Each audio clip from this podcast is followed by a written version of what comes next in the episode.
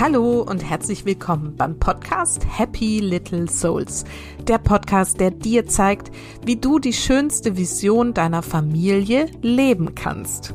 Ich bin Susanne, ich bin Expertin für bewusstes Familienleben und helfe Müttern dabei, das Leben mit ihren Kindern bewusst zu genießen.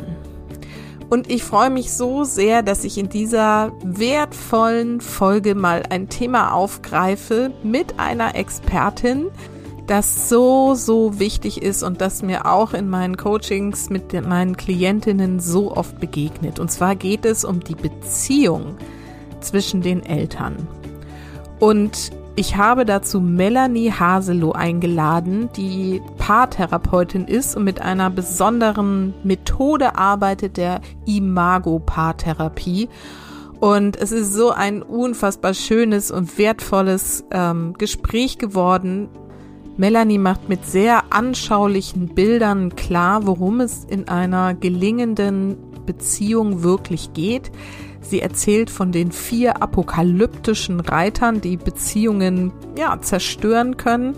Und vor allem gibt sie uns dieses Bild von dem Beziehungsgarten mit, von dem Beziehungsraum, den wir Eltern gestalten dürfen, damit es unseren Kindern gut geht. Sie gibt Einblicke in ihre eigene Beziehung und ihre eigene Beziehungsarbeit, wie sie zu dem Thema gekommen ist. Wir sprechen darüber, mit welchen klassischen Problemen Eltern oft zu tun haben und wie wir diesen begegnen können. Und wir sprechen vor allen Dingen auch darüber, warum es so wichtig ist, dass wir Eltern der Beziehung auch mal die oberste Priorität einräumen und warum Kinder damit gut umgehen können und wie du das gestalten kannst.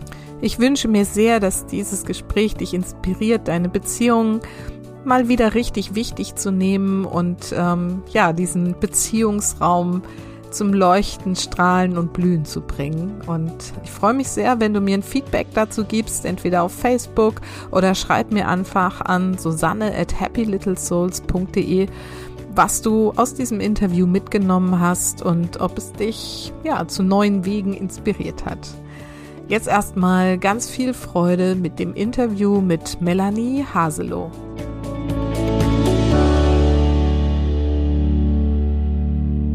So, und heute habe ich wieder ein Interview für euch. Und zwar habe ich Melanie Haselow eingeladen.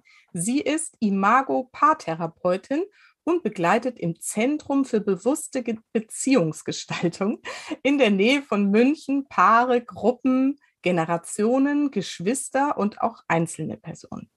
Der Fokus ist für sie, Paare zu unterstützen, miteinander eine Beziehung so zu gestalten, in der es sich für beide sowohl sicher als auch lebendig anfühlt.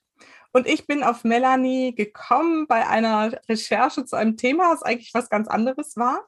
Und dann bin ich über diese Imago-Paartherapie gestolpert und natürlich das Zentrum für bewusste Beziehungsgestaltung. Das hat mich natürlich sofort angesprochen, weil es geht ja immer ums Bewusstsein bei mhm. mir. Und ähm, ja, dann habe ich sie angeschrieben und heute ist sie hier, um von dieser Paartherapie zu erzählen, um uns zu erzählen, wie Partnerschaft gelingt und welche besonderen Herausforderungen Eltern dabei zu bewältigen haben und wie das gelingen kann. Melanie, ich freue mich total, dass du heute hier bist. Das ist das erste Mal im Podcast für dich und ich freue mich, dass du dich traust.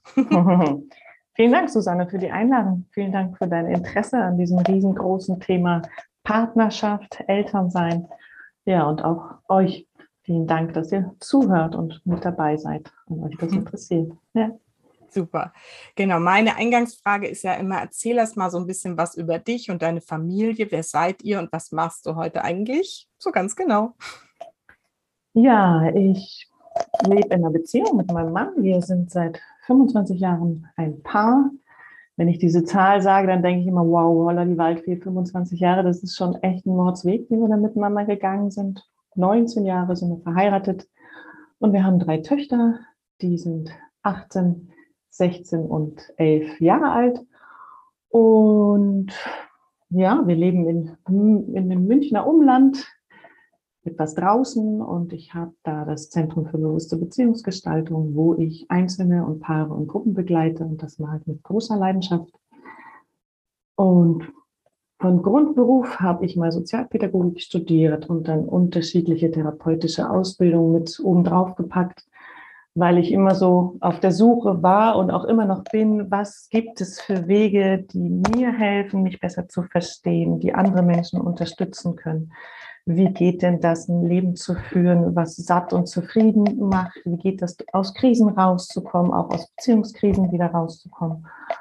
Und es ist eine große Leidenschaft von mir, da Paare zu begleiten und Paare zu unterstützen, da miteinander in Verbindung zu kommen und zu erforschen.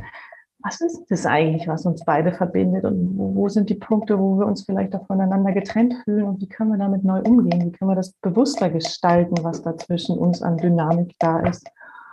Und das geht sich da als Paar auf den Weg zu machen, bewusster miteinander umzugehen, anstatt immer nur emotional Ping-Pong zu spielen miteinander. Das ist das, was ich in meiner eigenen Beziehung gemerkt habe. Das war nur noch so ein Agieren, so ein Reagieren aufeinander. Und das ist was anderes, wenn man da bewusst damit umgeht und sagt, okay, wir schauen dahin, was passiert denn da jetzt wirklich und wer bist du und wer bin ich und was brauche ich und was brauchst du und wie können wir uns da auf den Weg machen, auch als Paar glücklich miteinander zu sein. Ja, das ist ja echt äh, schon mal eine super Einführung. Magst du mal ein bisschen erzählen? Du hast ja gerade gesagt, 25 Jahre, ihr habt schon einiges miteinander erlebt. Mal so grob, wo waren denn so eure größten Herausforderungen? Vielleicht auch gerade so im Elternwerden. Ne? Welche Klippen habt ihr irgendwie genommen am Ende und wie ist euch das gelungen? Ja, also ich, ich erlebe das so und habe das so erlebt, ist aber auch immer noch so, dass es eine Riesenherausforderung ist, als Paar Eltern zu werden. Ja? Und das, die erste riesengroße Herausforderung für uns war natürlich die Geburt des ersten Kindes, irgendwie da in ganz neue Rollen hineinzuwachsen, mit einer großen inneren Unsicherheit in mir. Wie mache ich denn das als Mama richtig? Was braucht denn das Kind?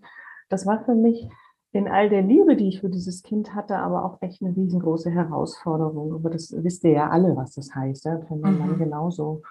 Und dann haben wir das irgendwie ganz gut gemanagt gekriegt mit all dem, was dann da noch so dazukommt. Und dann haben wir das zweite Kind bekommen, die zweite Tochter. Und dann kam nochmal natürlich was on top sozusagen. Die erste hat uns gebraucht, die zweite war ganz neu da.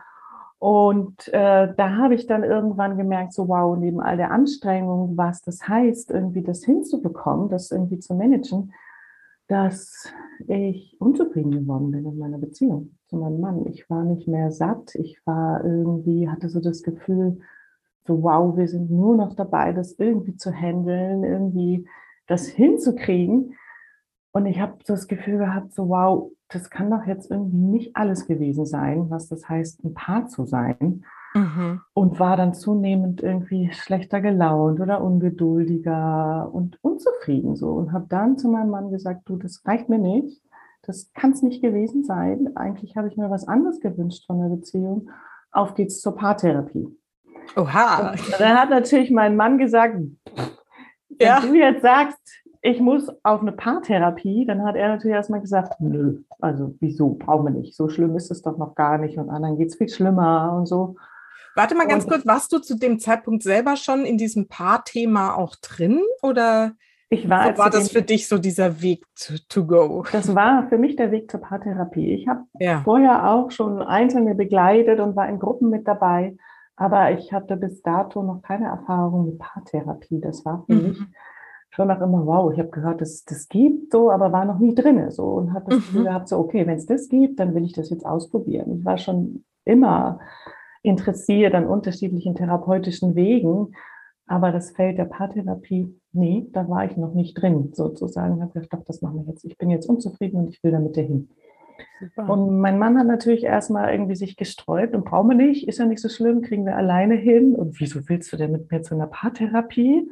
Mhm. Da war erstmal so, mm, nee, lieber nicht so. Und ich habe dann auch gemerkt, das war mir aber erst im Nachgang nicht bewusst, dass ich ihm so unbewusst die Botschaft mit rübergeschoben habe, du bist falsch ja. und du bist schuld und du musst dich verändern und dann wird alles wieder gut. Und dagegen hat er sich natürlich auch gesträubt, so nach dem Motto, wenn du mir rüberschiebst, ich bin schuld, nee, so läuft das nicht so.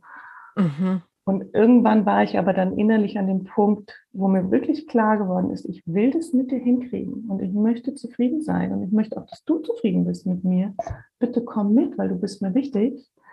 Dann konnte er mitgehen. Hm, da war eine ah. andere innere Haltung in mir dazu. Nicht dieses Du bist schuld, sondern du bist mir wichtig. Und dann konnte er mitgehen. Super wichtiger Punkt. Wie bist du zu dieser Erkenntnis gekommen, dass das du ihm da diese unbewusst die Schuld so zuschiebst?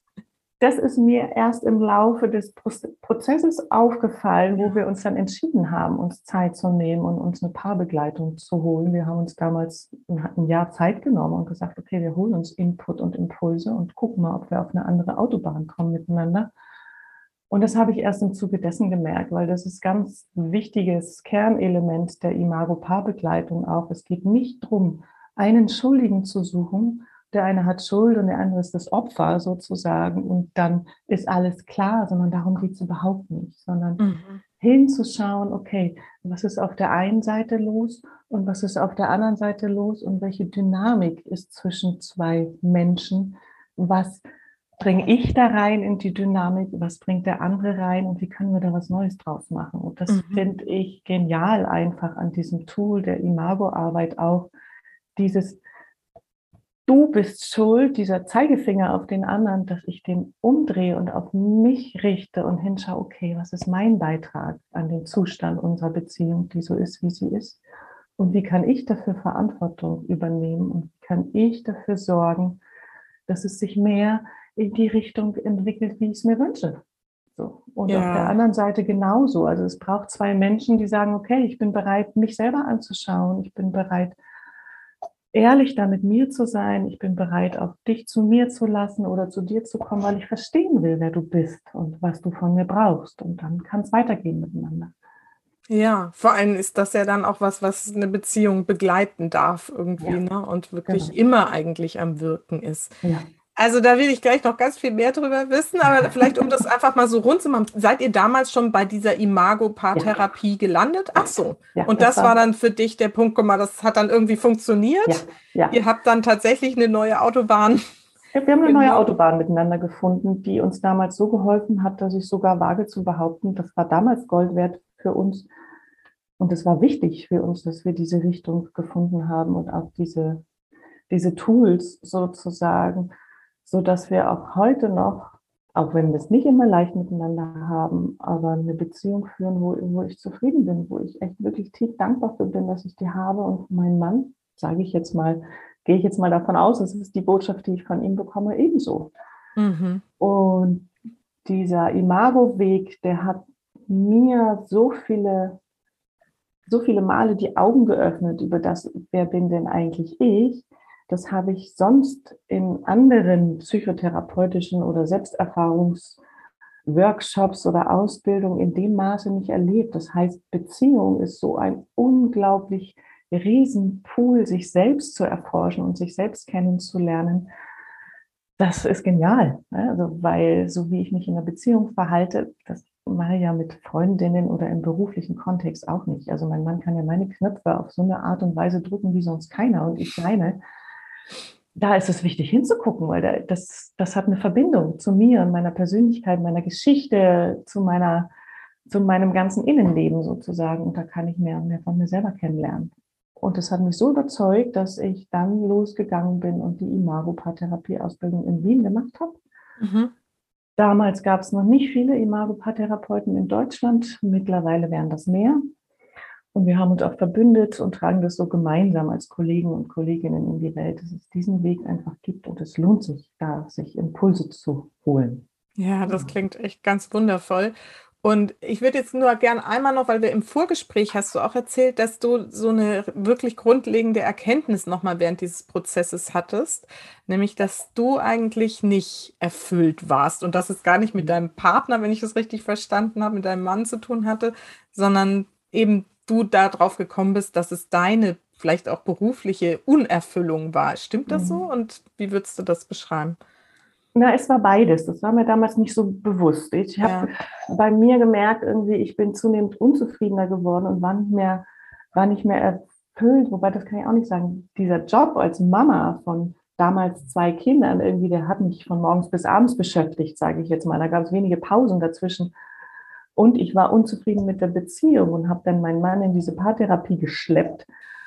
Und dabei habe ich dann aber auch gemerkt, meine Unzufriedenheit, die richtet sich ja auch in die Richtung unserer Beziehung, aber auch, dass ich in mir in anderen Bereichen meines Lebens nicht mehr zufrieden war, nämlich ich wollte neben dem Mama sein auch noch in einem anderen Feld wirken und da meinen Beitrag leisten und auch etwas finden, für das ich leidenschaftlich brenne, was ich gerne tue und habe dann auch beruflich geschaut, okay, in welche Richtung möchte ich denn gehen und wirken und wo möchte ich gerne arbeiten. Und wenn ich als Mutter auch noch arbeiten möchte, dann möchte ich, dass das eine Arbeit ist, die mich erfüllt, wo meine Leidenschaft liegt, wo ich Interesse dran habe und was ich gerne mache, auch wenn es anstrengend ist, auf jeden Fall. Aber das finde ich wichtig, als Mama dann zu gucken, wenn ich das noch on top mache oder auch noch daneben sozusagen, dann bitte schön darf das etwas sein, was wir als Frau gerne tun und was uns auch rücknährt. Ne? Nicht noch, wo wir noch mehr geben, geben, geben. Mein Mama-Job ist ja geben, geben, geben. Im Job gebe ich natürlich auch. Aber da schwingt auch was zurück, eben weil ich in meiner Leidenschaft bin, weil ich in dem Feld bin, was mich interessiert. Mhm. Das war mir jetzt einfach super wichtig, dass du das nochmal erzählst, weil ich das vorhin schon so schön fand. Und ich glaube, dass das, also so erlebe ich es mit den Klientinnen, die zu mir ins Coaching kommen, auch immer wieder so dieser, diese Grenze zwischen, ich bin eigentlich überfordert, überreizt ne, von ja, diesem ja. Mama-Sein und ja. andererseits aber unterfordert, so, weil ne, irgendwie Windeln wechseln und Hosen richten noch, ist halt mhm. echt so, weiß mhm. man irgendwann, wie es geht. Das sind nicht mehr so die großen Herausforderungen mhm. drin. Und ja. ähm, genau. Super. Also dann wollen wir jetzt mal in dieses Imago-Thema eintauchen. Ihr seid da dann gelandet und du hast es für dich entdeckt. Was ist es denn? Was kann das? Was unterscheidet das von anderen, hast du ja gerade gesagt, anderen mhm. therapeutischen ähm, Ansätzen? Mhm. Da mag ich an der Stelle vielleicht ein bisschen weiter ausholen. Unbedingt. Ähm, ich habe früher auch unbewusst, das war mir nicht klar, irgendwie geglaubt, dass wenn zwei Menschen eine Beziehung eingehen, dass es darum geht, aha, hier ist ein Mensch und dort ist ein Mensch. Und wenn die beiden sich entscheiden, ein Paar zu sein, dann geht es darum, sich so zu verbinden und dann den Rest des Lebens gemeinsam so miteinander den Weg entlang zu gehen. Und hier muss ich so ein bisschen was wegschneiden von mir und so ein bisschen was darf nicht sein, aber es ist irgendwie schon in Ordnung. Und auf der anderen Seite muss mein Mann sich so ein bisschen umdrehen und verbiegen, damit wir das irgendwie miteinander hinkriegen. Und das Spannende finde ich, und das arbeitet Imago auch wirklich sehr raus, ist, dass es darum geht, nicht in dieser ewigen Verschmelzung und in diesem ewigen Kompromiss zu bleiben, sondern dass es um die Differenzierung geht. Dieses Anerkennen, aha, hier ist ein Mensch, ein ganz eigener und besonderer Mensch mit seiner Geschichte, mit eigenen Bedürfnissen. Und auf dieser Mensch ein ganz an, auf dieser Seite ein ganz anderer Mensch mit einer anderen Geschichte, mit anderen Bedürfnissen, mit einer anderen Art und Weise das Leben anzugehen und das einfach anzuerkennen. Aha, hier auf dieser Seite bin ich und ich arbeite gern mit inneren Bildern in meinem inneren Land. Das ist eine riesengroße innere Landschaft, wo all das geschrieben steht, wer ich bin und was ich mir wünsche. Und auf der anderen Seite bist du in deinem riesengroßen inneren Land und das ist ein ganz anderes als meins. Und dass da wie zwei Welten sich begegnen. Hier ein Land und dort ein Land. Und dass es in der Beziehung darum geht, das erstmal anzuerkennen. Aha, ich bin ich und du bist du. Und zwischen diesen beiden unterschiedlichen Welten Brücken zu bauen. Mhm. Brücken zu bauen und immer wieder über die Brücke zu gehen mit Interesse. Aha, Wer bist denn du? Wer bin denn ich? Also dieses Brückenbauen ist entscheidend. Und dann gibt es in der Beziehung auch noch etwas Drittes. Also neben diesem eine Welt und noch eine Welt gibt es diesen Zwischenraum. Ja, und dieser Zwischenraum zwischen zwei Menschen, zwischen einem Paar, das ist der Beziehungsraum. Und dieser Beziehungsraum könnte ich auch sagen, das ist wie so ein Garten. So ein Garten, der am Anfang von der Beziehung blüht. Ne? Die Sonne scheint, die Schmetterlinge fliegen da umeinander und man hält sich dort gerne auf und das mit der Sexualität läuft von alleine. Und dieser Zwischenraum, der verändert sich aber im Laufe einer Beziehung. Ne? Dann mhm. scheint nicht mehr so oft die Sonne, dann wird es irgendwie kälter, dann kommt ein Gewitter nach dem nächsten. Und dass es in der Beziehung darum geht, diesen, zum einen diesen Zwischenraum wirklich auch anzuschauen, wie geht es denn unserem Zwischenraum, was ist denn da los, was braucht der und was ist da vielleicht auch drin, was daraus gehört. So. Und Mm, da gibt es einen Paartherapeuten aus Amerika, der John Gottman, der das sehr erforscht hat. Äh, was heißt denn das, in einer glücklichen Beziehung zu sein? Was braucht eine Beziehung? Was tut einer Beziehung nicht gut? Und der hat sozusagen für diesen Zwischenraum Dinge benannt, die diesen sehr irritieren, ja, die diesen Zwischenraum nicht gut tun. Und die hat er die vier apokalyptischen Reiter genannt. Vielleicht hast du es schon mal gehört oder ihr schon mal gehört.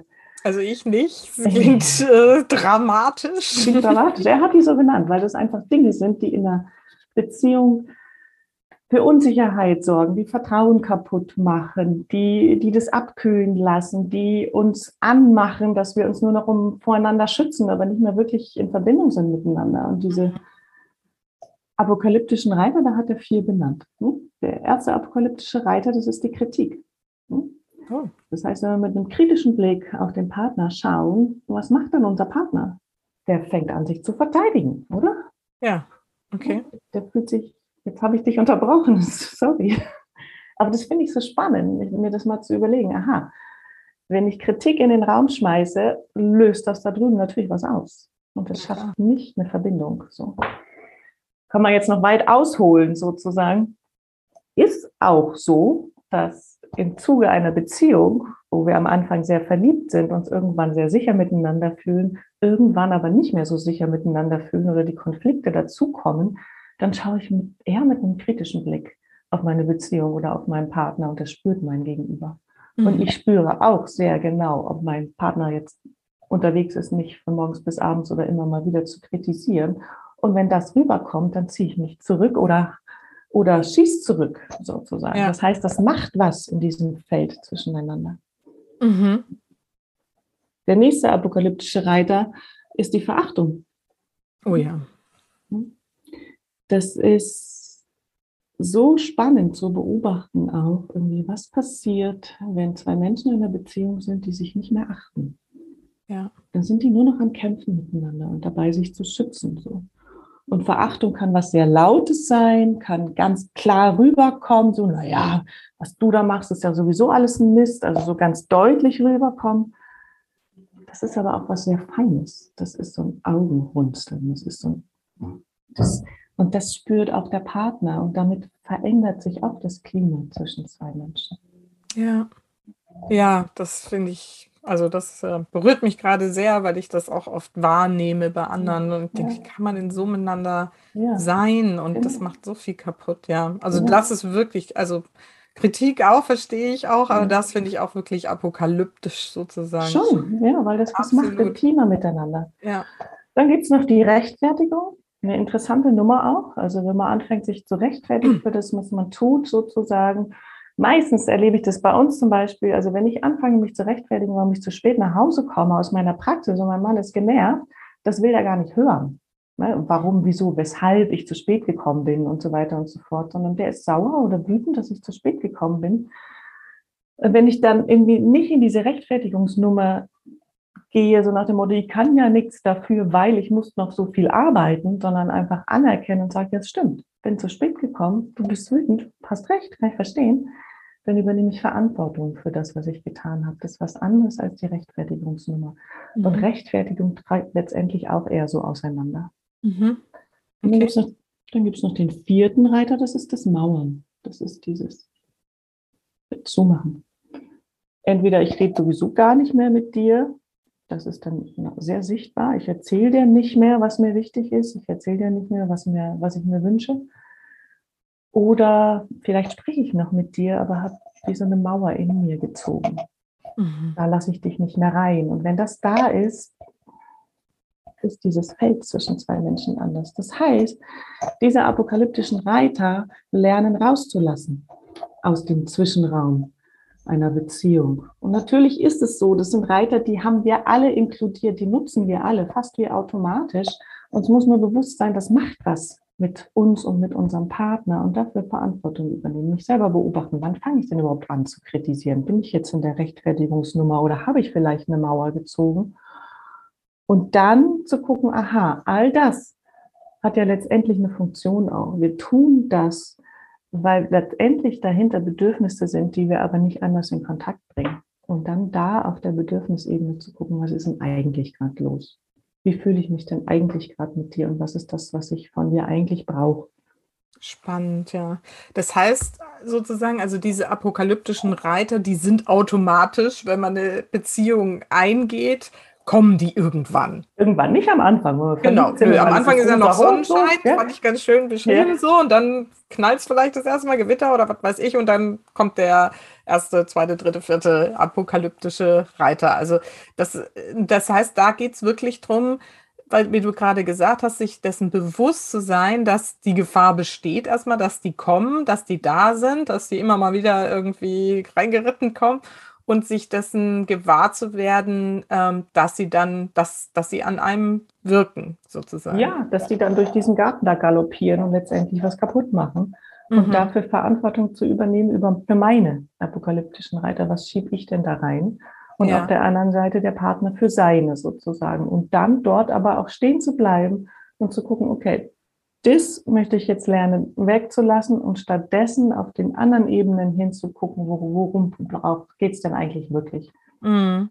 Du hast bei der ähm, Rechtfertigung, hast du schon so ein bisschen erzählt, was da sozusagen der Lösungsweg raus ist, nämlich mhm. zu sagen, nicht ich rechtfertige mich, sondern zu sagen, ja, ich nehme das an, das, du hast recht, sorry. Irgendwie, ja, ich übernehme Verantwortung ernst, für das, ja, was ich tue. Genau. Ja. Okay.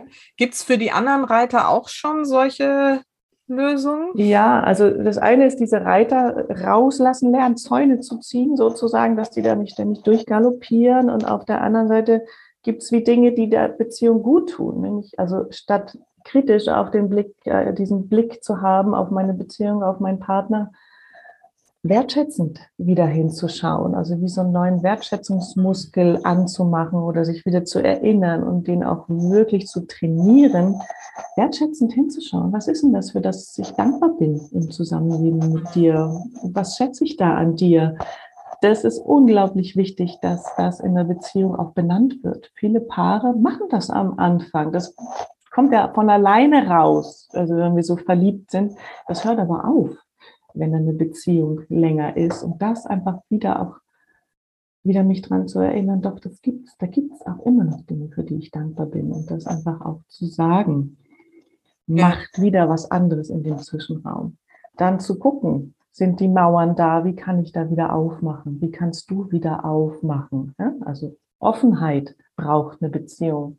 Was es auch braucht, ist im Dialog sein, miteinander kommunizieren können, mit Worten, aber auch ohne Worte. Diese, diese Kommunikation im Dialog sein, zentral wichtig für langjährige Beziehungen. Mhm. Und dann auch noch ein großes Feld, was ich nennen würde, liebevoll miteinander umgehen. Mhm. Das so simpel und. Das klingt total simpel, aber ja. der Gottman, der, der hat auch unglaublich viele Paare erforscht und begleitet und gefilmt und weiß nicht was noch alles. Der hat geguckt, was macht denn eine gute Beziehung aus, was macht eine schlechte Beziehung aus. Und er hat herausgefunden, dass bei Paaren, die sich sicher miteinander fühlen, immer wieder so kleine liebevolle Verhaltensweisen passieren im Alltag. Da geht es nicht um drei Blumensträuße jeden Tag, sondern das ist ein liebevoller Blick, das ist eine kleine Berührung. Da auch wieder zu gucken, was ist denn das überhaupt, was du von mir brauchst, damit du dich von mir geliebt fühlst und, und wie fühle ich mich von dir geliebt und das auch anzuerkennen, für mich bedeutet liebevolles Verhalten was anderes als für dich. Und da auch hinzuschauen, ja, wo ist denn da der Unterschied überhaupt? Mhm. Also das ist so das eine zentrale, so wo ich hinschaue, wenn ich Paare anfange zu begleiten und wenn wir dann noch mehr einsteigen in diese Imago-Arbeit, kommt für mich noch was ganz Spannendes mit dazu, nämlich ähm, wir Menschen als Spezies sind Bindungswesen.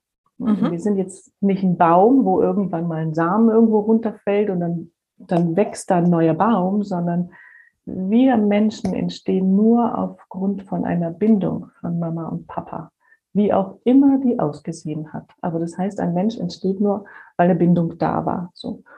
Und dann entsteht ein Kind im Mutterleib der Mutter eng in der Bindung mit der Mutter, abhängig von der Mutter. Dann werden die werden wir geboren als Baby und sind wieder hochgradig abhängig von Bindungsbezugspersonen. Das heißt, das Thema Bindung ist ein zentrales Thema für uns als Mensch. Mhm. Und somit machen wir alle auch Bindungserfahrungen von Anfang an. Ja. Gute Bindungserfahrungen, positive Bindungserfahrungen, wo wir uns geliebt und sicher gefühlt haben, aber auch Bindungserfahrungen, wo wir uns alleingelassen gefühlt haben, wo wir erlebt haben, wir dürfen nicht so sein, wie wir sind. Und so könnte man sagen, dass jeder von uns so seinen eigenen Bindungsrucksack hat. Also sprich, ich als Mensch habe quasi wie so einen unsichtbaren Rucksack auf dem Rücken. Das ist mein Bindungsrucksack. Und da habe ich im Lauf meines Lebens ganz zentral die ersten Jahre, aber das läuft die ganze Zeit weiter, sammle ich Bindungserfahrungen rein. Positive und negative. Und so habe ich so einen Rucksack auf, einen Bindungsrucksack. Und das ist mein Imago-Rucksack. Deswegen auch dieser Begriff Imago. Das ist mein unbewusstes Abbild von Beziehung.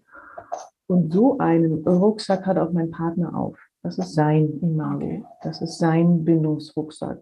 Mhm. Und so ist es so, wenn zwei Menschen in Beziehung gehen. Hier eine Welt und dort eine Welt, die sich so gegenüberstehen, habe ich meinen Bindungsrucksack auf und der andere seinen auch. Und der Havel Hendricks, der diese Imago-Arbeit entwickelt hat, nach einer gescheiterten Ehe hat er das entwickelt mit seiner zweiten Frau. Finde ich auch sehr spannend. Also aus diesem mhm tiefen Wissen wollen heraus, auch wie kann Bindung gelingen und auch aus einer eigenen Erfahrung der Not, was das heißt, wenn es eben nicht gelingt, hat herausgefunden, dass diese Bindungsrucksäcke unglaublich mitwirken, in wen wir uns überhaupt verlieben mhm. und was emotional thematisch auftaucht, wenn es schwierig ist, auch zwischen Paaren. Okay. Und das heißt, wenn ich mich bewusst in einer Beziehung bewegen möchte, heißt es auch, dass ich mir bewusst sein kann, muss vielleicht sogar, aha, was ist denn da drin in meinem Bindungsrucksack? Was habe ich denn da für Themen drinnen? Und aha, es sind meine Themen. Die triggerst du, indem du auf meine Knöpfe drückst und meine alten Wunden wieder aufreißt oder meine alten Bedürfnisse wieder ganz laut anfangen zu schreien das ist mein Job und es ist mein Rucksack, mich darum zu kümmern und ich kann dich bitten, dass du mir gibst, was ich brauche und andersrum genauso. Das heißt, es braucht auch so ein Bewusstsein für die eigene Bindungsgeschichte und da auf Forschungsreise zu gehen. Okay. Ist das so? Du hast gerade gesagt, dass ähm, sich ähm, Menschen, die, wie war das, einen ähnlichen Rucksack aufhaben oder dass man da irgendwie sozusagen mit dem Gepäck, das man hat, sich irgendwie den Partner aussucht. Was ist das für ein Einfluss und warum ist das so? Na, da, wenn ich es jetzt in Bildern sprechen würde, Gerne. könnte man quasi sagen, ähm, dass nicht ich das bin, wo ich mir bewusst aussuche, aha, aha, aha, den tue ich mir jetzt aus und den verliebe ich mich, sondern das ist ja was, was von ganz alleine passiert. Da laufen ja total viele Menschen rum, aber nicht in jeden verlieben wir uns, sondern das ist so sehr ausgewählt sozusagen. Mhm. Und dass es quasi vielleicht so ein Stück weit so ist, aha, das sind die Bindungsrucksäcke, die sich auf den Weg machen bei der Frage, in wen verliebe ich mich und nach einem Bindungsrucksack suchen, wie so ein Strichcode, der passt, so, wo okay. die Bindungsrucksäcke schnackeln, sage ich jetzt mal. Mhm. Und es fühlt sich dann am Anfang so an, so wow, da ist endlich jemand da, der genauso ist, wie ich ihn mir wünsche, der mir geben kann, was ich brauche, der mich satt und zufrieden macht und mich lebendig macht und mit dem ich mich gleichzeitig sicher fühle, am Anfang. Und irgendwann, wenn die Beziehung dann länger voranschreitet und dann vielleicht noch ein Stress dazukommt und besondere Aufgaben mit Kindererziehung und so, und man dann in so einer anderen Phase ist als Paar, mm, dann drückt der meine Knöpfe sozusagen ja. und macht das alles wieder in mir an und ich seine. Und dann mhm. spielen wir emotional Ping-Pong-Spiel. Mhm. Und dann ist es sozusagen, ne, das äh, kehrt sich dann ins Umgekehrte, das, was ja. vorher gepasst hat, wird dann zum Spiegel dessen, was in einem selber los ist, ja. was eigentlich gesehen werden will. Also ich sage ja auch oft, dass wir uns die Partner so aussuchen, dass, ne, und die Kinder ja auch, die mhm. kommen ja auch nicht zufällig zu dir, die eigentlich alle wie ein Spiegel sind für Themen, ne, oder Schatten, sagen ja manche auch, mhm. die eigentlich mal angeguckt werden wollen und eben auch vielleicht geheilt und gelöst werden wollen. Ja, ja. ja. Und das finde ich so als Riesenchance einfach auch bei dem, wenn wir einen Partner haben oder eine Partnerin haben, da ist jemand, ja, der uns eigentlich meint und da tauchen Themen wieder auf aus dem Rucksack, die dann so hochkommen, weil sie wieder angeschaut werden wollen und weil da was wie nach heilen möchte, weil sich da auch was Neues draus entwickeln möchte. Das heißt, Beziehung ist zum einen die Riesenchancen, Leben mit einem Lebensweg miteinander zu teilen und nebeneinander durchs Leben zu gehen, aber auf der anderen Seite auch eine Riesenchance, heiler zu werden, zu wachsen, ganzer zu werden und auch einem anderen Menschen dort zu helfen, in sein Potenzial hineinzuwachsen. Mhm. Und da lohnt es sich dafür zu gehen, auf jeden Fall. Ja. Ja, spannend. Ich, ich arbeite ja auch so gern mit Bildern und ich habe halt wirklich so das Bild vor Augen wie aus diesem Rucksack, sozusagen, ne, Mama, Papa, Erzieher, Lehrer oder so, die ganze Zeit so rausrufen, irgendwie, also so da sind und irgendwie demjenigen immer so ins Ohr rufen, nee, Beziehung geht anders und so. Mhm. Also, weil das sind ja die, die uns in unserem Beziehungsleben geprägt haben, sozusagen, mhm. und die wir in dem Rucksack da mit uns rumschleppen. Ist das so, ja. habe ich das richtig verstanden?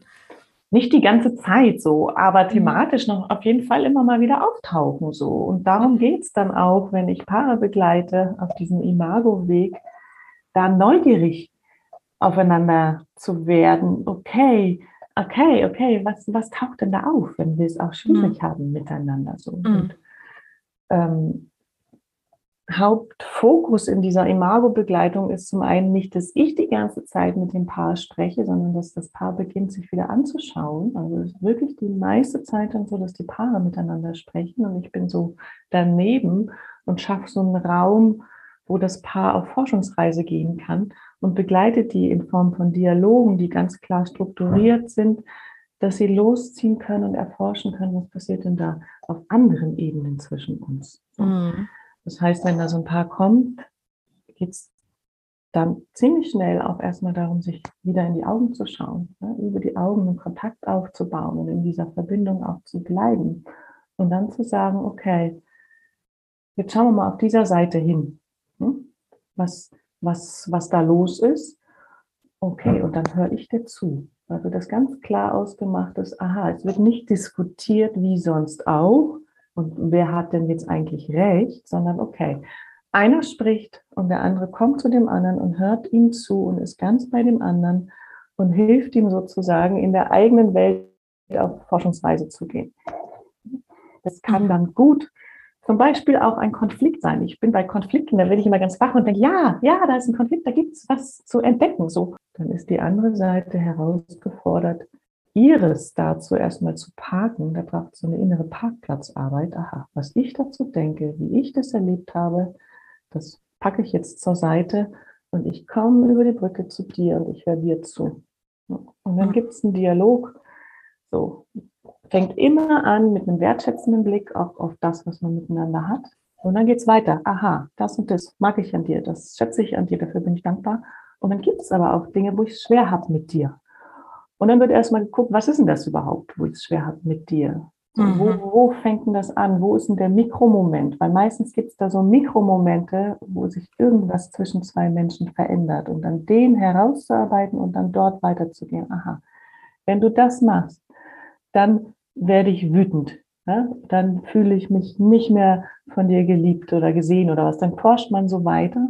Was passiert überhaupt emotional? Und dann wird weiter geguckt, aha, und mich wütend zu fühlen und alleingelassen zu fühlen, erinnert mich von meinem Rucksack oder in meiner Geschichte an das und das. Da wird so geguckt, aha, da ist eine emotionale Farbe in mir angegangen, die hast du gedrückt, das ist sie wieder ganz da. Ja. Aber diese Farbe, die kenne ich eigentlich schon auch aus meinem Land. Die ist nicht das erste Mal da, diese emotionale Farbe. Und dann dorthin zu gucken, zu gucken, was ist denn da eigentlich gewesen. Dann geht der Partner mit dahin und hört zu das ist wie so ein Inbesitznehmen der eigenen Geschichte auch. Und dann immer wieder zurückzugehen, okay, ich bin aber nicht die oder der von damals. Ich bin heute deine Partnerin, dein Partner. Was brauchst du heute von mir, damit du dich anders mit mir fühlen kannst? Und dann den Bogen wieder zu finden, aha, wie können wir denn unser Miteinander anders gestalten? So dass mhm. da in dir was heile werden kann, in dir sich was beruhigen kann, und dann irgendwann wird es auf die andere Seite und dann kann was Neues miteinander entstehen, einfach weil ich mehr weiß, was geht denn da wirklich ab in dir, was brauchst du und auf der anderen Seite ebenso. Mhm.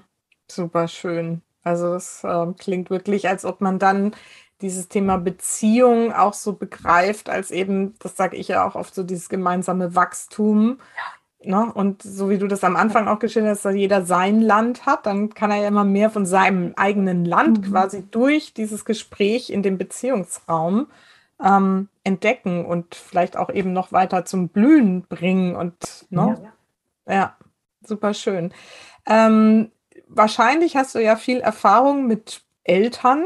Mhm. Kannst du so sagen, ähm, an welcher, also gibt es da irgendwie so ein Muster, dass du sagst, ja, meistens kommen die mhm. Eltern, wenn die Kinder, ne, wenn das zweite kommt oder ne, irgendwie so, kannst du da so ein Muster erkennen, wann es kritisch wird sozusagen in der Elternschaft? Also prinzipiell kann ich sagen, dass meistens die Paare zu mir kommen, wenn die Krise groß ist. Ja manche sogar schon mit dem Kopf unterm Arm, so, wo, wo ich dann merke, so, wow, wow, die Not ist sehr groß. So. Und meine große, große Empfehlung ist sozusagen, geht los als Paar, wenn die Krise noch nicht so groß ist, wenn der Kopf noch nicht unterm Arm ist, sondern wenn ihr merkt, da, da, da gibt es was, was, ich weiß es vielleicht noch nicht ganz genau, was es ist, aber da, da, da, da, da braucht es was. So oder da ist ein Interesse da, sich als Paar Unterstützung zu holen. Also wirklich das Paarsein auch so wichtig zu nehmen, dass das Sinn macht, ins Paarsein Aufmerksamkeit, Zeit und vielleicht auch Geld zu investieren, weil jedes Auto, was wir haben, schieben wir regelmäßig irgendwo hin, wo es dann mal gecheckt wird und irgendjemand was repariert. Das machen wir mit der Paarbeziehung aber nicht. Die läuft irgendwie von alleine. So oder auch und, nicht. Oder halt auch nicht so. Und nein, überhaupt nicht. Beziehung braucht Zeit und Zuwendung und braucht auch, braucht auch so ein inneres Ja und dranbleiben und dafür loszugehen, hm? bevor die Bindungskräfte ganz dünn geworden sind. So. Und ja. ja. was ich immer wieder auch erlebe, ist, Eltern werden, Eltern sein, ist eine riesengroße Herausforderung. Es ist meistens so, das war bei uns ja genauso, ähm, dann kommt ein Kind, dann ist das Kind ganz oben auf der Prioritätenliste. Ne? Dann kommt vielleicht noch ein zweites Kind dazu, noch eins mehr da oben. Und wir alle haben ja wie so eine innere Prioritätenliste, wo so draufsteht, was ist denn wichtig?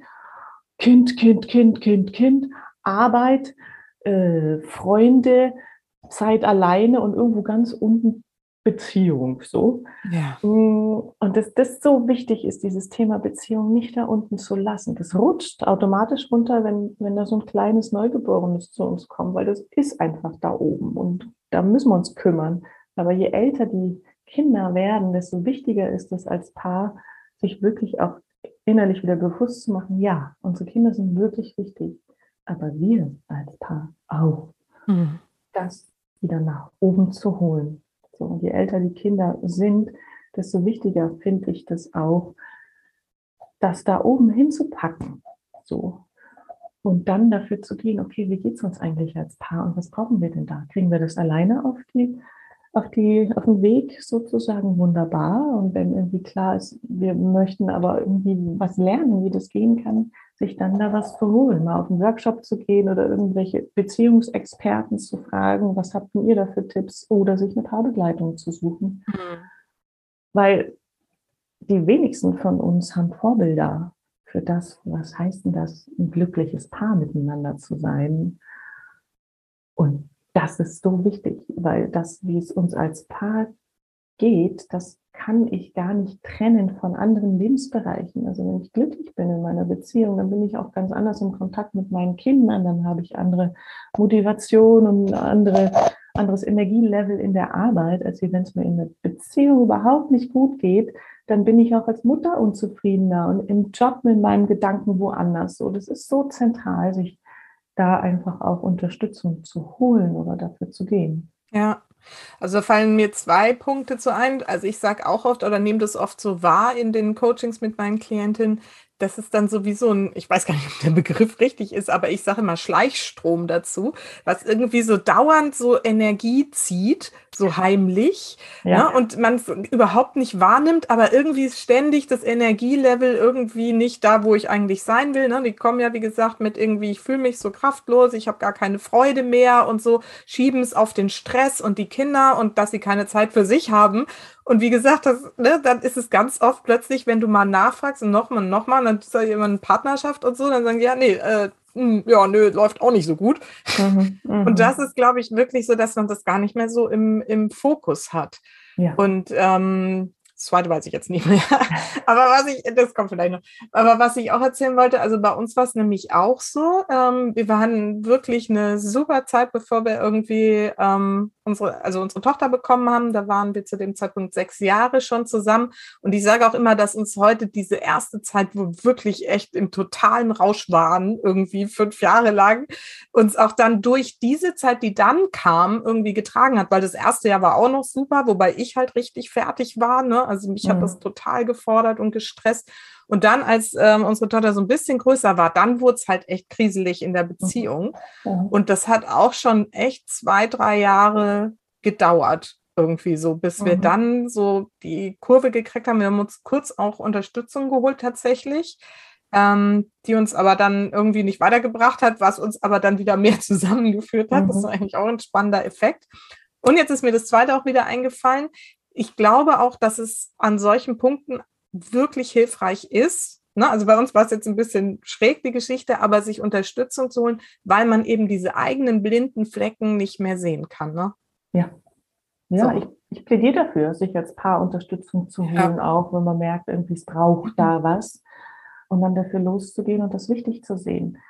Weil, mh, mm, wenn ich jetzt nochmal zu diesem Bild komme von diesem Beziehungsgarten, den ja zwei Menschen miteinander kreieren, ne?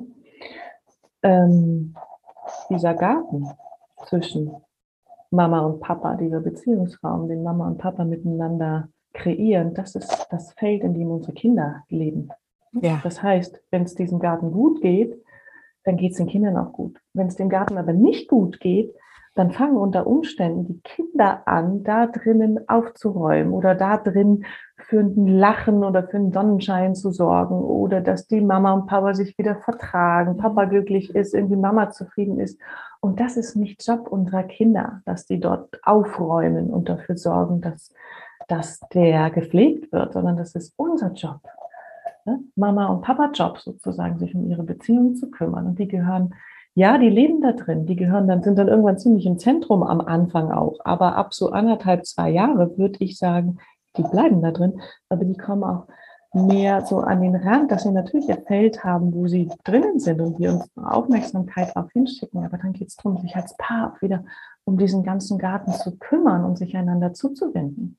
Das machen ja viele Paare auch gar nicht mehr, sich innerlich, emotional einander zuzuwenden, so weil Job auf die Reihe kriegen, sich um die Kinder kümmern, die irgendwie ja auch so ein Stück weit wie so ein Nimmersatz sind. Irgendwie, die kannst du ja auch die ganze Zeit tun.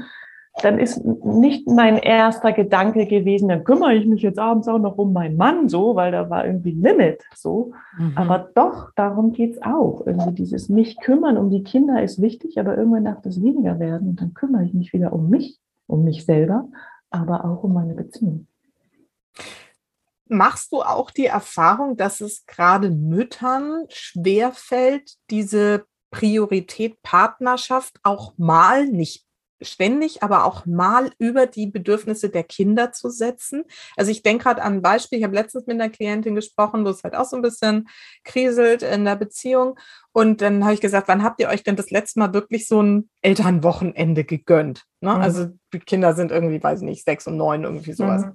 Ne, wann habt ihr euch denn wirklich mal nur ihr zwei irgendwie so sagt sie, ja, nee, eigentlich haben wir das noch gar nicht gemacht mhm. irgendwie. Ich habe ähm, das letztes Jahr meinem Mann geschenkt, aber dann wollte meine Tochter nicht, dass wir, dass wir wegfahren. Sie wollte irgendwie nicht zu den Großeltern und so weiter. Und dann haben wir es nicht gemacht. Mhm. Wo ich gesagt habe, okay, also irgendwo, ne, finde ich, darf man da auch mal sagen, liebes Kind, liebe Tochter, das ist total wichtig. Und ich finde gerade dein Bild von diesem Garten so toll. Mhm. Ja, vielleicht kann man da sogar den Kindern das ja auch sagen, hey, in unserem Garten, in unserer Beziehung muss auch mal wieder die Sonne scheinen. Ganz irgendwie, ne? Wir wollen einfach mal da ja. irgendwie alleine auch spazieren gehen.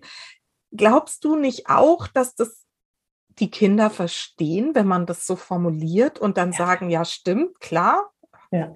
Let's go. Ja, also spannende Frage. Also meine ja. ganz persönliche Erfahrung damit ist, als wir angefangen haben, uns als Paar da Unterstützung zu holen, haben wir dann irgendwann auch gemerkt, ja, wir müssen uns auch Zeit füreinander nehmen. Aber da war die große zweieinhalb, drei Jahre alt und das kleine war ein Säugling sozusagen.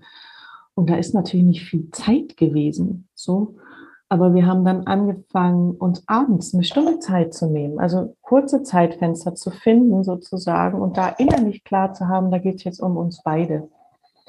Und die zweieinhalb, dreijährige sozusagen, wenn die dann nochmal runterkam, Mama, ich habe Hunger, ich brauche noch was zu essen, kann ich schlafen und so, was dann ja natürlich kommt, dann, wenn wir zwei das klar hatten und gesagt haben, du, weißt du was, Mama und Papa sind jetzt dran, du gehst hoch und du bist nachher wieder dran, jetzt sind wirklich wir zwei dran, dann hat die natürlich probiert, meinen die das jetzt ernst und was heißt das? Und vielleicht auch mal, oh, will ich nicht und so, aber wenn ich diese innere Kleid hatte, doch, so ist das jetzt, bitte geh, ich bin nachher wieder für dich da, da passiert jetzt nichts Schlimmes, dann habe ich gemerkt, wow, das hat sie auch so ein Stück weit innerlich wie entspannt. Da kann man manchmal so, mhm. ein bisschen so ein Schmunzeln, echt jetzt? Und als die Kleine dann größer wurde, wir haben das lange Zeit gemacht, bei beiden auch immer so, echt jetzt? Okay. Also die verstehen das und meine Erfahrung ist auch, ja, man muss ihnen das ein bisschen beibringen, also klar, wirklich auch zeigen, das ist uns wirklich wichtig weil die testen das natürlich auch. Das ist ja auch der Job unserer Kinder, uns zu testen, meinen wir das, was wir sagen. Und wenn wir das dann tun, erleichtern wir die Kinder. Die freuen sich da sogar drüber im Sinne von Mama und Papa kümmern sich um sich. Ja. Klammer auf, dann muss ich das nicht mehr tun. So. Ja. Und Toll. damit tun wir den Kindern einen Riesengefallen. Ja. Und ich habe das sogar dann auch, wenn die das getestet haben, dann später dann auch alle beide. Mal kam die eine und mal kam die andere und so. Ich fand es auch für mich eine große Wachstumsherausforderung, da dran zu bleiben, dass mhm. ich da klar bleibe. Das ist wichtig, dass ich jetzt Zeit mit dem Papa habe. Wir gehen jetzt alleine spazieren und ihr schafft das oder, oder alleine im Garten und sprechen jetzt hier erstmal fertig und danach seid ihr dran. Es fordert mich auch heraus, dass ich klar werde, wo ich meinen Fokus hinpacken will und nicht immer in diesem Automatikprogramm, Kind braucht was, ich bin sofort bei meinem Kind. Ja. So, sondern auch dieses, was braucht denn ich jetzt gerade und was brauchen wir jetzt gerade? Und ich glaube, da sind wir den Kindern auch ein großes Vorbild, wenn die das bei uns erleben, dass äh, sich nicht ja. immer alles um sie dreht, sondern dass andere Dinge auch wichtig sind und dass wir uns kümmern als Mann, als Frau, dass wir glücklich miteinander sind. Danke, das sage ich ja auch immer. Das finde ich so wichtig, weil wir wollen ja eigentlich auch, dass die glücklich sind und dass sie lernen, wie das geht. Ja. Dafür zu sorgen, dass man glücklich ist, nämlich indem man sich um sich, um seine Beziehungen, um ne, Erfüllung ja. im Job und so weiter kümmert. Ja. Und nur wenn wir das doch vorleben, ich meine, die Kinder lernen ja nicht das, was man ihnen sagt, sondern das, was sie erleben, wie du gerade gesagt hast. Ne? Auch der Beziehungsrucksack wird ja damit gefüllt und mhm. zwar positiv für die Kinder. Und das finde ich, das wird so oft übersehen. Und manchmal bin ich mir auch nicht sicher, ob es dann doch auch vielleicht sogar so eine Ausrede ist, weil es irgendwie einfacher ist, sich dann umzudrehen und dem Kind irgendwie nochmal Toast zu schmieren, als sich mal wirklich mit sich und dieser Partnerschaft auseinanderzusetzen. Ja, ja, oder? Das, ja, das ist auch ein interessantes Phänomen, weil manchmal ist es, mhm. wenn es in der Beziehung nicht so einfach ist, mhm. ist es tatsächlich erstmal einfacher, richtig viel zu arbeiten und dort die Aufmerksamkeit hinzupacken oder mich um die Kinder zu kümmern. Dann kann das, muss es nicht, aber kann das auch wie so ein Ausgang sein. Gell? Dann gibt es diesen Beziehungsgarten, aber irgendwas stimmt nicht. Und anstatt dort zu bleiben und mich darum zu kümmern, biege ich mich lieber in ein anderes Feld meines Lebens, weil hier ist es irgendwie Arbeit äh, und ist irgendwie genau. ungemütlich und so. Und darum geht es aber auch, dann zu gucken, aha, wenn es ein Ausgang ist, ganz viel zu arbeiten, noch tausend Sachen ehrenamtlich zu machen, irgendwie, weil, weil irgendwas in mir Sorge hat, mich da tatsächlich ehrlich mit der Beziehung auseinanderzusetzen dann das auch als Ausgang sozusagen mir innerlich so zu benennen, mir gegenüber und dann zu sagen, okay, den Ausgang nehme ich jetzt nicht, ich bleibe da und ich kümmere mich jetzt darum, was mhm. es da gerade braucht. Und das ist mir auch noch irgendwie so wichtig als Botschaft mitzugeben. Eine gute Beziehung zu führen heißt nicht, dass es eine Beziehung ist, wo niemals Konflikte stattfinden, sondern das ist gesund und das ist normal und, und das will auch so sein. Und es mhm. darf auch so sein, wenn es nicht ständig wieder zu neuen Verletzungen führt, sondern wenn das auch genommen wird als Wachstumskanten, so nenne ich das. Weil in, in den Konflikten sind so unglaubliche Möglichkeiten, heile zu werden und neu zu wachsen. Ja. Und da ja, dann ja zum Konflikt letztendlich auch zu sagen. Ja zu dir, ja zu uns, ja zum Konflikt. und auch Ja dazu, dass wir uns um, um, um unseren Garten wieder kümmern. Ja, ja, super. Und ich finde auch, also ich erlebe das so mit meinen dreien, dass ähm, die das alles auch genau wahrnehmen, so wie du das vorhin schon geschildert hast. Ne? Wenn man sich so positiv drum kümmert, also wir haben früher auch so, wir haben uns dann wirklich auch mal gesagt, wir machen heute einen romantischen Abend, ja. Dann ja. haben uns dann auch Kerzen auf den Tisch ges äh, gestellt. Mein Mann, der kocht super gerne, dann hat der uns beiden irgendwie was Schönes gekocht und die Kinder durften dann echt mal irgendwie in ihrem Zimmer sein. So, das fanden sie natürlich auch echt, echt komisch erst, aber als sie das verstanden haben, dann fanden, sind sie immer so kichernd irgendwie so ja, genau. und so und fanden das irgendwie schön auch, dass wir ja. das tun. Ne? Es ist so diese Sonnenschein in diesem Beziehungsraum, mhm. das finde ich total schön. Und mhm. andererseits, wenn es halt mal knallt und gewittert und so, dann auch, und ich merke, dann nehmen meine Kinder das halt auch total wahr und sagen, oh Gott, ihr streitet und so. Mhm. Dann sage ich, ja, und ist halt so. Ja, es muss auch mal raus, aber hinterher können wir uns versöhnen und das tun wir auch. Mach dir doch keine Sorgen, du kennst uns doch, alles ist gut, aber ne, du kennst es auch, du streitest mal mit deinem Bruder irgendwie und ihr versöhnt euch wieder. Es ist alles gut, aber das muss auch mal ausgefochten werden, was hier gerade Thema ist. So, ne? ja. Und ja. ich glaube, wenn man da so transparent ist, dann kann man da auch den Stress von den Kindern nehmen. Wie ja. erlebst du das?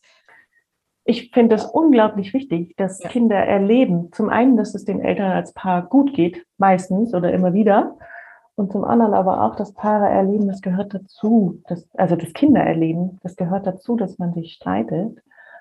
Aber da geht es dann auch weiter und irgendwann ist auch vorbei und wieder gut. So. Und das ist so eine wichtige Botschaft. Ne? Also die Kinder brauchen keine Eltern, die die ganze Zeit symbiotisch eng umschlungen auf dem Sofa miteinander liegen, sondern die brauchen lebendige Eltern, die irgendwie ehrlich in Kontakt miteinander sind, sich umeinander bemühen, ein inneres Ja zueinander haben und dann, wenn es schwierig ist, da bleiben und eine Lösung finden. Hm, genau. Und dann geht es wieder weiter. So. Ja. Dass die Kinder auch lernen, ja, das gehört dazu und es geht vorbei.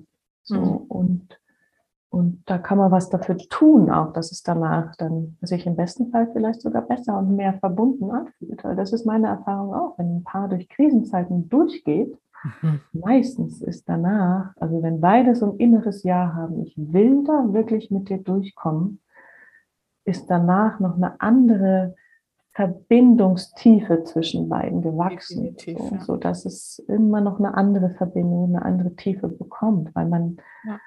noch mehr von dem anderen weiß, noch mehr über sich selber verstanden hat und nochmal wieder auch neu Ja sagt zu dem anderen, mhm. so, weil das braucht es ja auch. Ich habe mich einmal am Anfang, als ich mich verliebt habe in meinen Mann und dann klar war, wir machen eine Beziehung, habe ich mich so innerlich entschieden, ich sage Ja zu dir ich habe mich da auch nochmal entschieden, dass ich den Kerl geheiratet habe und habe Ja gesagt, aber damit ist es nicht getan. Es ist ja in mir immer wieder diese Möglichkeit und auch die Herausforderung, äh, dass ich immer wieder so ein inneres Ja finde zu diesem Kerl, äh, zu dieser Beziehung, zu diesem Mann. Ja, ja, ich meine dich und ich will dich. Ja. Und er auch immer wieder so ein Ja für mich findet. Ja, das will er mit mir hinkriegen. Und manchmal muss ich mir das Ja dreimal am Tag irgendwie wieder herholen und manchmal ist es aber auch ganz selbstverständlich da. Und das, das ist spannend, immer wieder auch neu sich zu entscheiden, ja, ich will dich und ich will das. Und ich glaube daran, dass wir das hinbekommen. Glaubst du, dass jede Beziehung zu diesem Ja finden kann, wieder, auch wenn sie schon, wie du vorhin gesagt hast, so bildhaft den Kopf schon unterm Arm haben? Oder gibt es auch einfach Beziehungen, wo man sagt, also ist es dann entweder zu spät oder mhm. ist es auch einfach so, die hat sich jetzt überholt und es muss mhm. weitergehen? Also die Paare, die zu mir kommen, die kommen in unterschiedlichen inneren Stimmungen sozusagen. Das kommen Paare, wo eigentlich beide merken, so es ist gerade echt blöd mit uns, aber ich will das hinkriegen und du willst das hinkriegen. Dann können wir losgehen und gucken, was es braucht, damit es wieder hinkriegen. Es gibt aber auch Paare, wo einer oder beide irgendwie, wenn sie so ganz ehrlich auf sich schauen, so ich, ich weiß gar nicht mehr, ob ich das mit dir noch hinkriegen möchte, sozusagen, dann begleite ich so ein Paar im Sinne einer Beziehungsklärung. Dann geht es nämlich genau um die Frage, gibt es da noch einen Boden, auf dem ein Ja wachsen kann? Dann wird das gesucht, diese innere Entscheidung. Will ich, willst du? Wenn dann dabei rauskommt, ja, eigentlich wollen wir beide das, dann geht es wieder weiter in die Richtung begleiten, was es braucht. Wenn dann einer klar hat, wenn ich so ganz ehrlich bin, will ich es nicht mehr, nachdem vorher die ganzen Widerstände und so angeschaut worden sind, aber wirklich hinten drin da steht, nie, ich, ich will es nicht mehr und es geht nicht mehr, dann empfehle ich auch Paaren dann, wenn das Bindungsband sozusagen, was zwischen beiden Menschen am Anfang ja gewachsen ist und sehr stabil war, dann auch so dünn geworden ist, so bröselig geworden ist, dass das nichts mehr hält, ob es nicht gesünder ist, sich zu trennen. Mhm. So.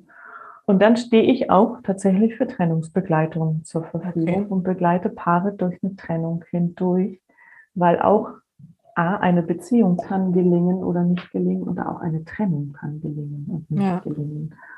Und es gibt Paare, die sind vielleicht sogar schon jahrelang getrennt, aber kämpfen immer noch miteinander, erst recht, wenn Kinder mit dabei sind. Mhm. Das ist eine unglaubliche Energieverschwendung und damit tut keiner sich einen Gefallen. Dann ist es gut, wirklich da emotional diese Trennung nochmal zu vollziehen und zu sagen, okay, auf der Paarebene können wir das betrauern, lasse ich das los, aber auf einer Elternebene finden wir einen neuen Weg, wie wir miteinander klarkriegen, gerade wenn Kinder mit einer Rolle spielen. Aber die meisten, die kommen, die wollen es dann doch hinkriegen miteinander. So, die allermeisten. Ähm, und meine Erfahrung ist auch, in vielen, vielen Fällen gelingt das, auf eine andere Autobahn zu kommen miteinander. Ja? Muss mhm. dann aber auch diese Illusion nehmen, das ist nicht mit zwei Stunden getan, weil so ein Paar hat natürlich eine lange Beziehungsgeschichte miteinander. Zentral ist aber diese innere Entscheidung, ich will das mit dir hinkriegen und ich mache mich auf den Weg.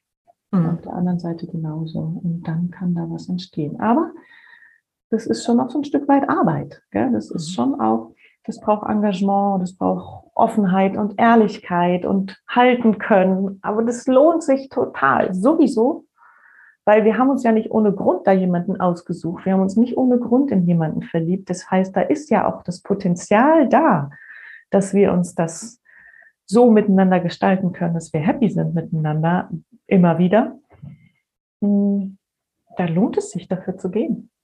Ja. Ja. Gerade wenn Kinder da sind. ja, dann haben die meistens auch nochmal zusätzlich so eine Motivation. Ja, doch, wir wollten das doch als Familie hinbekommen. Ja. Mal gucken, ob es geht. Und wenn es dann aber nicht geht, sich wirklich auch in Frieden zu trennen, um dann irgendwann wieder frei zu werden für eine neue Partnerschaft, Mhm. Aber dann auch mehr in dem Bewusstsein, okay, was habe ich denn für Themen, die ich dann auch mitbringen würde in die nächste Beziehung? Weil meistens ist das ja auch so, ja, dann ist ja. vielleicht ein anderer Partner da, aber mein Rucksack und meine Geschichte, meine Bedürfnisse bringe ich wieder mit. Genau. Mhm. Also das sage ich auch immer, wenn ich dann merke, so es geht da, also ich bin ja keine Paartherapeutin, ich betreue nur die einzelnen Bereiche, dann im Zweifelsfall ja. zu dir zu kommen, so wenn ich jetzt in Zukunft mache. aber ähm, ne, so dieses, ich sage halt immer, wenn du es nicht klärst, dann nimmst du es halt einfach mit, weil einfach nur den Cut zu machen und zu sagen, hey, und der nächste wird, bei dem wird es viel besser, ist halt irgendwie meistens eine Illusion. Weil, und ich finde jetzt gerade auch das Bild mit diesem Rucksack super, weil, ne, mhm. hast du halt da und wenn du den nicht anguckst, du bearbeitest, ist er halt immer genauso wie ja, vorher. Dann kommt aber beim nächsten Mal wieder was raus und will genau. angeschaut werden. Ja, ja, dann ja, kommt ja. wieder die Mama da raus und sagt, hallo. Ja, genau. ja genau. großartig. Vielleicht mal ganz kurz noch so auf den Punkt gebracht. Was wären denn so deine drei wichtigsten Tipps oder Kriterien, die wichtig sind für eine gelingende, erfüllende Beziehung, Partnerschaft? Ich habe ja vorhin schon viel gesagt mit Garten und Reitern und so weiter. Ja. Und wenn ich jetzt nochmal jetzt noch mal so sagen würde, würde ich sagen, was es braucht, damit eine Beziehung gut gelingen kann, ist so ein inneres Ja, Ja zum Wachsen und Heilen, mhm. was möglich ist in Beziehung. Ja zum Konflikt, also so ein inneres Ah, echt jetzt? Okay, ist ein Konflikt. Oh, meine erste Reaktion ist, oh nee, nicht schon wieder, aber dahinter so eine innere, so einen inneren Platz in mir zu finden, wo ich sage, okay, da will wohl jetzt was angeschaut werden, dann schauen wir jetzt mal hin. Also das ist dieses eine Ja sagen zu dem Potenzial, was in jeder Beziehung steckt. Das andere ist ein Ja sagen auch zum Konflikt und dann da miteinander durchgehen. Und das dritte ist miteinander das Lachen wiederfinden und das Lachen zu zelebrieren. Schön. gucken, was brauchen wir, damit wir Spaß auch miteinander haben. So. Also viele Paare lachen gar nicht miteinander und Humor mhm. ist oft auch so der Königsweg. Da ist gleich eine ganz andere Energie da. So. Und je mehr ich mir bewusst werde, auch über meinen Rucksack oder meinen Mann über seinen und die ganzen inneren Welten, dann kriege ich auch schneller mit, aha, in welcher Nummer bin denn ich jetzt, in welcher Nummer bist denn du da wieder? Und dann kann ich da auch manchmal so ein Stück drüber stehen und selber über mich schmunzeln über, oder über das, was wir da miteinander kreieren. Und dann sind wir auch schnell wieder draußen. Ja, das haben mein Mann und ich auch irgendwie wirklich gelernt, so, ne, mhm. genau wie du es gerade sagst, wir kennen so unsere Themen und manchmal ja. sind wir wirklich, ne, also ich bin ja eine sehr emotionale Frau auch und kann echt mich auch mal kurz, ne, wenn ich dann noch hungrig oder sonst was, ja, ja, dann kann es echt mal irgendwie so, ne, und aber in der Regel weiß er das jetzt gut zu nehmen, ne, dann grinst er nur und ich kann halt inzwischen dieses Grinsen dann auch annehmen und fange dann auch an zu lachen und wir lachen wirklich so viel und das ist so heilsam. Also danke nochmal, das ist wirklich auch nochmal ein super Hinweis, da mal zu gucken, worüber lachen wir, ne? was verbindet uns im Humor ja. und so. Ja. Und da irgendwie auch, und auch, wie du gerade so schön gesagt hast, auch über sich selber zu lachen. Ja, unbedingt. So. Ja, unbedingt. Also, ja. Ja, und letztendlich, wenn ich da jetzt noch mehr einsteige, ist es auch als Paar wieder Dinge zu finden, wo man Spaß und Freude miteinander teilen kann. Genau. Ja. Zeiten zu finden schon, wo man auch in die Klärung geht, aber vor allen Dingen auch Spaß und Freude miteinander wieder irgendwie zelebrieren lernen. Mhm. Super schön. Mhm. Du, wir sind am Ende, wir kommen zum Ende. Ja, okay. Da werden jetzt bestimmt ganz viele sagen, wow, das klingt super und stimmt und so habe ich das noch gar nicht gesehen und das lohnt sich bestimmt dafür loszugehen. Wie erreichen die dich? Wie kann man mit dir arbeiten? Was hast du da im Angebot? Also das eine ist, dass ich individuelle Paarbegleitung mache. Also wenn da Interesse ist, mir gerne eine E-Mail schreiben. Geht das auch online? Geht auch online. Mhm. Paarbegleitung mache ich auch online. In der Regel am liebsten so, dass man sich erstmal live getroffen hat und dann kann man auch online weitermachen. Ja. Manchmal geht es auch online gut. Es kommt immer auch drauf an, was ist das für ein Paar, wo steht das Paar. Wenn emotional ganz großer Wirbelwind ist sozusagen, dann ist das online nicht zu halten, dann braucht es eher was live. Für Paare, die von weiter weg kommen, biete ich sogenannte Intensives an. Das ist, ein, das ist ein halber Tag oder ein Tag oder anderthalb Tage am Stück, wo ich so ein Paar begleite. Das ist für die mit einem weiten Anfahrtsweg auch oft sehr hilfreich, schätze ich auch sehr, weil man dann nochmal ganz anders einsteigen kann und wirklich intensiv sich ums Paarsein kümmert und dann wieder auftaucht und in den Alltag geht. Das ist was anderes als regelmäßig zu kommen. Die meisten kommen so alle drei, vier Wochen für eine Sitzung. Manche brauchen mehrere Sitzungen über einen langen Block. Andere brauchen gar nicht so viel, aber ja, in Live oder online, individuell oder ich mache mehrmals im Jahr Workshops äh, für Paare, die nennen sich die Kunst in Beziehung zu sein. Da könnt ihr gerne auf meiner Website schauen, wann die wieder stattfinden und euch per E-Mail an mich wendend über die Website. Ich weiß nicht, schreibst du das noch irgendwo hin? Die genau, Website die verlinke ich in den Show Notes. Das ist die Beschreibung von dem Podcast. Da kommt mhm. auf jeden Fall dein Link mit rein und dann kann man sich dann darüber, über die Website, über dein Angebot informieren und dich kontaktieren. Genau, am liebsten eine E-Mail schreiben, das ist immer am besten. Super. Und weiterlesen auf der Website. Genau. Ja, dann hoffe ich mal, dass sich hier viele, die vielleicht in so einer Baustelle sind mit ihrer Partnerschaft, hier jetzt mal angesprochen fühlen und eben auch die Verantwortung dazu übernehmen und sagen, ja, komm, wir gucken das mal an, unseren Beziehungsrucksack und mache mal wieder ein bisschen Sonnenschein in unserem Beziehungsraum. Also Melanie, mega, ich habe so viele tolle Bilder jetzt heute hier mitgenommen. Wirklich, wirklich schön. Also gerade diesen Beziehungsraum und dass die Kinder da drin so ähm, ne, dass die da drin sind und wir die Verantwortung haben, hier das zum Blühen und zum Strahlen und zum Leuchten zu bringen, damit die da drin so happy sein können. Das mhm. ist so ein tolles Bild, echt mega. Ja, oh, das werde ich in meine Coachings integrieren. genau. Schön, dann sind wir bei meinen beiden Schlussfragen. Das sind ja immer dieselben. Und die erste davon lautet, für welche drei Dinge in deinem Leben bist du denn am dankbarsten? Für meine drei Kinder. Punkt. ja, für meine drei Kinder. Super. Mhm. Ja, das ist auch mal auf den Punkt gebracht. Mhm. Und ähm, die letzte Frage ist immer, was ist denn so deine allerwichtigste Botschaft für die Supermamas da draußen? Meine Botschaft für euch Supermamas und vielleicht auch ein Superpapa, der dazu hört, ist, packt eure Beziehung wieder ganz oben auf die Prioritätenliste und geht dafür, dass eure Beziehung so ist, wie ihr euch das wünscht. Es lohnt sich. Mhm. Für uns selbst und für die Kinder auch. Ja. Und da gibt es so viele tolle Tools, wie man sich Unterstützung holen kann als Paar. Das ist kein Manko, sich da als Paar Unterstützung zu holen, sondern für mich ist das ein, eine Verantwortungsübernahme sozusagen für einen wichtigen Bereich unseres Lebens. Und ich bewundere alle Paare, die sagen, wow, wir machen jetzt auf den Weg holen uns was. Ja. Mhm. Es lohnt sich und da gibt es so viel zu tun auch und so viele Möglichkeiten auch. Ne? Wir sind nicht Opfer des Zustandes unserer Beziehung, sondern wir haben da alle Möglichkeiten, wo wir ansetzen können. Super, wundervoll, liebe mhm. Melanie. Ich danke dir sehr für deine Zeit und die tollen Bilder, die du uns äh, hier mitgebracht hast und äh, die du uns jetzt in die Köpfe gepflanzt hast.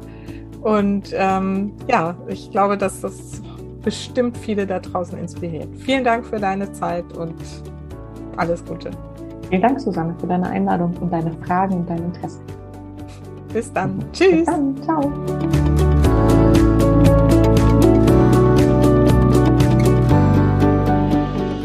So, ich hoffe sehr, dass dir diese schönen Bilder im Kopf bleiben, dass du immer wieder auf deinen Beziehungsgarten, auf deinen Beziehungsraum schaust und ähm, ja, dass ihr euch vornehmt, hier ganz viel für euch zu tun, damit es im Endeffekt den Kindern gut geht. Und falls du diese Folge auch so wertvoll findest wie ich, freue ich mich, wenn du sie weiterempfehlst, wenn du sie an andere Mamas, die vielleicht mit ihrer Beziehung gerade ein bisschen mh, hm, Herausforderungen haben, mal weiterleitest und damit auch einfach hilfst, diese Energie und dieses Wissen in die Welt zu bringen. Ich freue mich außerdem, wenn du generell den Podcast natürlich weiterempfiehlst oder mir auch auf iTunes eine Rezension hinterlässt und damit dazu beiträgst, dass ich meine Arbeit weiter in die Welt tragen kann. Vielen herzlichen Dank dafür und ähm, ja, dann weißt du, an dieser Stelle folgt immer noch am Schluss, vergiss nicht, Familie ist, was du daraus machst. Und auch deine Partnerschaft übrigens. Alles Liebe, bis ganz bald. Deine Susanne.